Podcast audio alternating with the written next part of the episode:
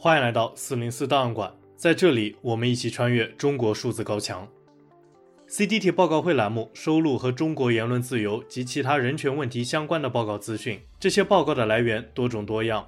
包括机构调查、学术研究、媒体报道和网民汇集等等。同时，我们也欢迎读者向我们推荐值得关注的报告。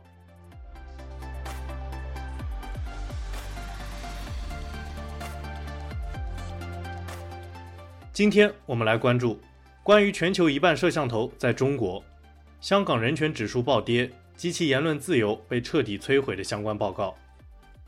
首先，我们来关注《纽约时报》报道：中国成监控大国，全球一半摄像头在中国。《纽约时报》在六月二十一日发布了一份调查报告，该报告得出结论：中国正在以前所未有的规模收集数量惊人的公民个人数据，并揭示了中国如何意图使用科技确保其威权统治的长久。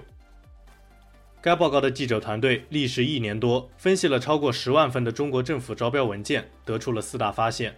第一，中国公安策略性地选择摄像头安装地点，尽可能多地安装面部识别镜头，甚至希望在住宅建筑、卡拉 OK 厅和酒店等私人空间内安装。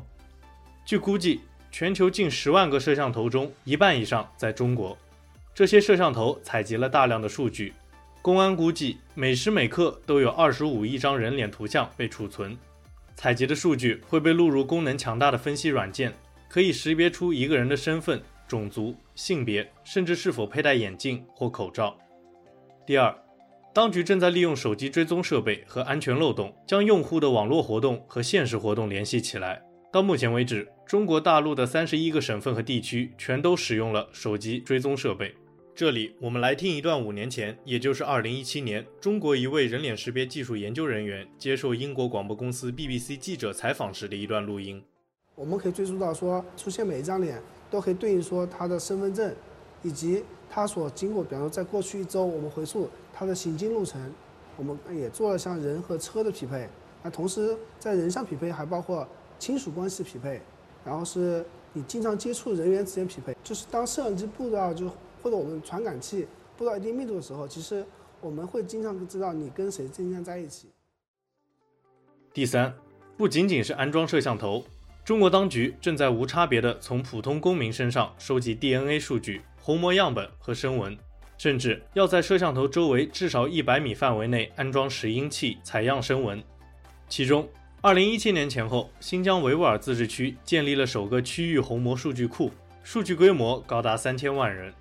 此外，大陆三十一个省份和地区中的二十五个建立了大型男性 DNA 数据库。第四。中国当局希望把所有数据库全部整合到一起，为公民建立全面档案，以便各级政府访问调阅。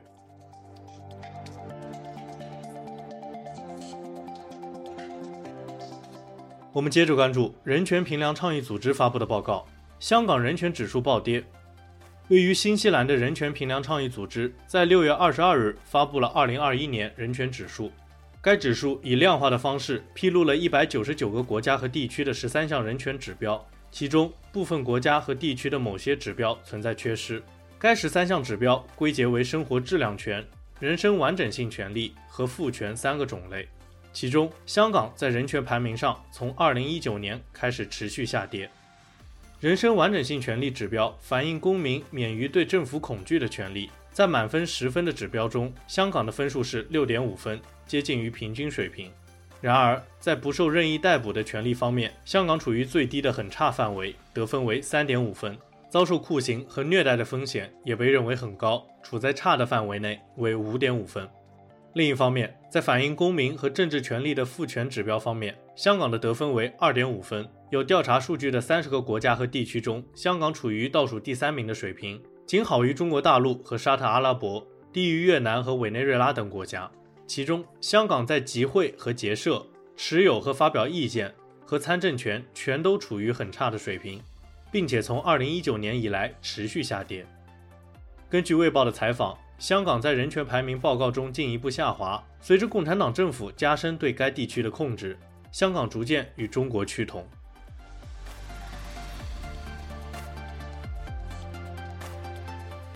最后，我们来关注杂志《外交家》的文章：港版国安法两年，香港言论自由被彻底摧毁。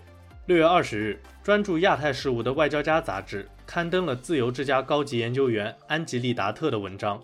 该文章总结了他和他的团队对于香港的大量研究，指出港版国安法对香港五项重要的改变，彻底摧毁了香港的言论自由。第一，自港版国安法出台以来，香港大量的独立媒体被迫关闭，其中包括《苹果日报》和《立场新闻》等重要的民主媒体。当局往往采用警察突击检查媒体办公室。和利用港版国安法指控逮捕工作人员等方式，迫使这些媒体关闭。在过去十二个月里，有十家中文媒体机构关闭，两家媒体开始自我审查。目前，大约有百分之二十的香港中文媒体工作者由于当局的打压而失去了工作。第二，当局开始逮捕香港记者。目前，至少有十二名记者和媒体从业人员因其工作而被指控触犯港版国安法或煽动罪。其中就包括《苹果日报》的老板黎智英和立场新闻的高级职员，这也导致香港记者首次出现在保护记者委员会的被监禁记者名单中。就在我们录制本期节目的今天，二零二二年六月二十四日，正是香港《苹果日报》被迫关闭一年的忌日。一批《苹果日报》前员工前往总部大楼，举起手机的灯光表达怀念。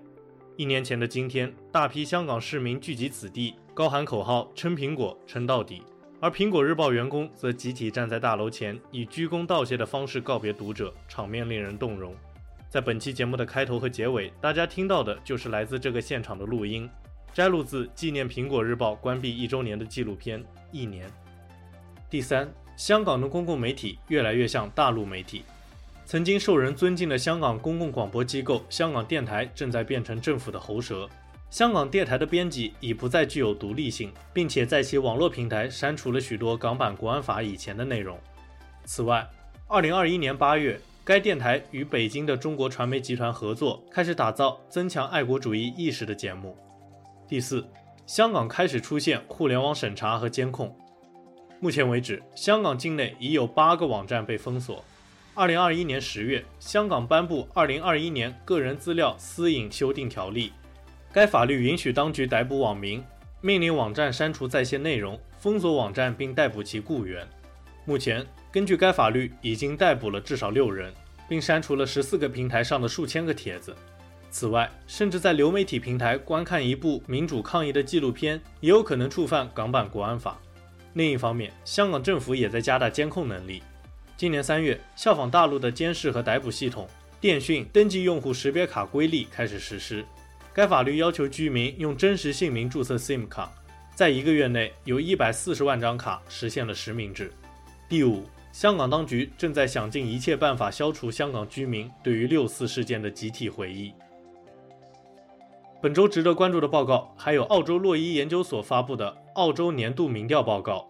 洛伊研究所执行主任迈克尔·弗里洛夫博士六月二十二日在国家新闻俱乐部上引用报告指出。只有百分之十二的澳大利亚人信任中国，这比四年前下降了四十个百分点。当时刚刚超过一半，约百分之五十二的澳大利亚人信任中国。洛伊研究所经过再次编辑，将演讲稿发布在了其官网上。CDT 报告会栏目收录和中国言论自由及其他人权问题相关的报告资讯。这些报告的来源多种多样，包括机构调查、学术研究、媒体报道和网民汇集等等。同时，我们也欢迎读者向我们推荐值得关注的报告。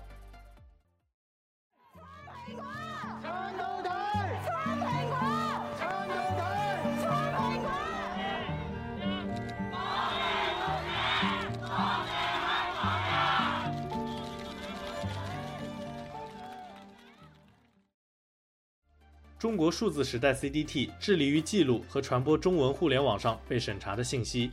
以及人们与审查对抗的努力，欢迎大家通过电报 Telegram 平台向我们投稿，为记录和对抗中国网络审查做出你的贡献。投稿地址请见本次播客的文字内容。阅读更多内容，请访问我们的网站 CDT.DOT.MEDIA。